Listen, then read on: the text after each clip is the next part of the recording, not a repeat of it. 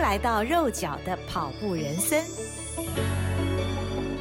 嗨，大家好，欢迎您收听肉脚的跑步人生，我是赵新平。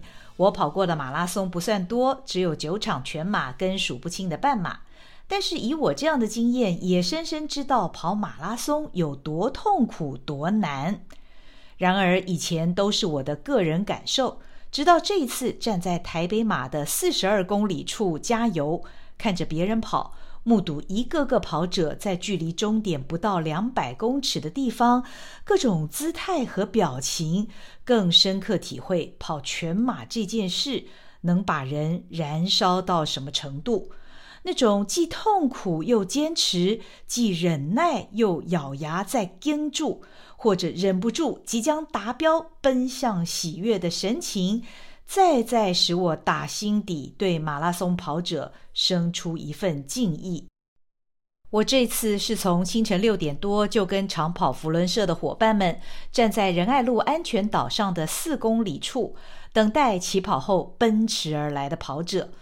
我一直以为加油的过程中会有时间去吃个早餐，再到终点迎接完赛者，但是没有想到加油团的行程也这么赶。四公里之后呢，我们移动到差不多过了十公里的中山南路上，这里可以为半马跑者近距离加油补给。等到多数半马跑者都通过了以后，我们继续转搭捷运到小巨蛋站。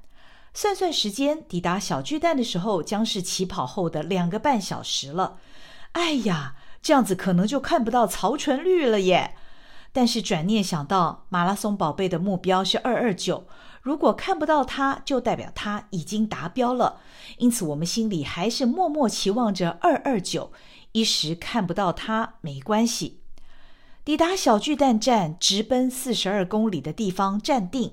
由于我们没有申请到田径场内看台摇滚区的位置，这里应该是可以看得最清楚的点了。很快就看到曹纯玉飞奔而来的矫健身影，我立刻低头看表。已经超过两小时三十分了，但是成绩应该还是能逼近他的个人最佳，因此我们大声狂喊“纯玉加油”！跟在他身后进入四十二 K 的跑者也个个都是高手，刷刷刷高速通过，每个人脸上都带着辛苦专注的表情，非常令人感动。此处距离终点线不到两百公尺，是最后的冲刺了。不论曾经经历怎么样的过程，这里都是跑者们开高速的时刻。看到他们飞快的样子，自己似乎也被带着准备高速冲进终点线，实在是非常热血。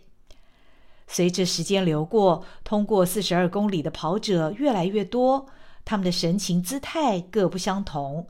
说实话，跑到这里也管不了什么表情管理了。破不破得了 PB？能超越自己多少？还能加速到什么程度？再加速下去会不会抽筋？以及正在抽筋，都在这个关键的两百公尺。每个人脸上真真实实显露出，因为四十二公里所耗损的体力已经几乎到了极限。有的面孔扭曲，有的是所谓的狰狞。多数人脸上写着痛苦与执着，极少数还能笑着打招呼回应我们的加油声。有好几位忍不住停下了脚步，试图以赛道旁的栅栏拉拉筋。还有几个人改成了步兵模式。看到这样的光景，虽然我们知道此刻他们一定非常痛苦、非常累，但是还是忍不住对着他们大喊：“不要停，快到了！”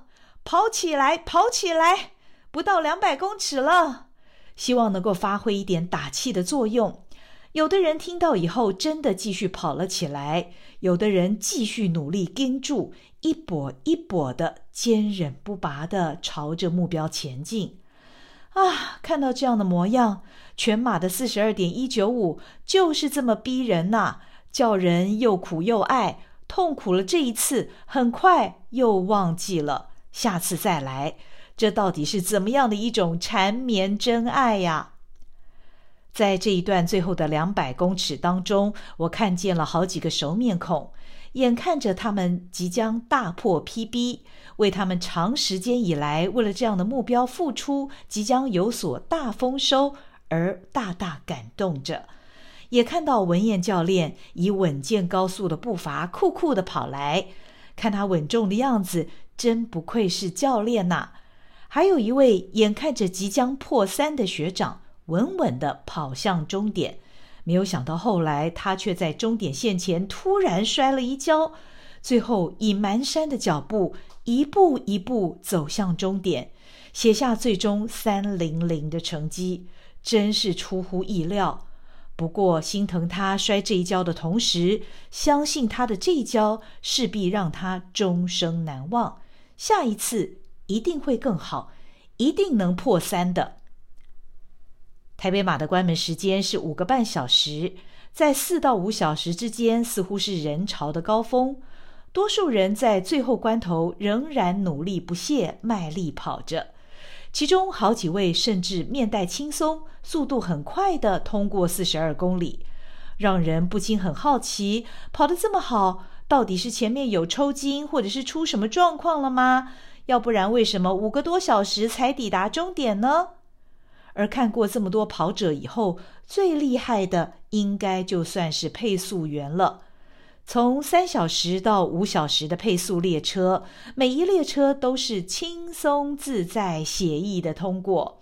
看得出，这样的配速对他们来说，不只是游刃有余，简直是一块小蛋糕啊！咱们的加油团大约在距离关门时间二十分钟的时候收摊，目睹了众多形形色色的跑者。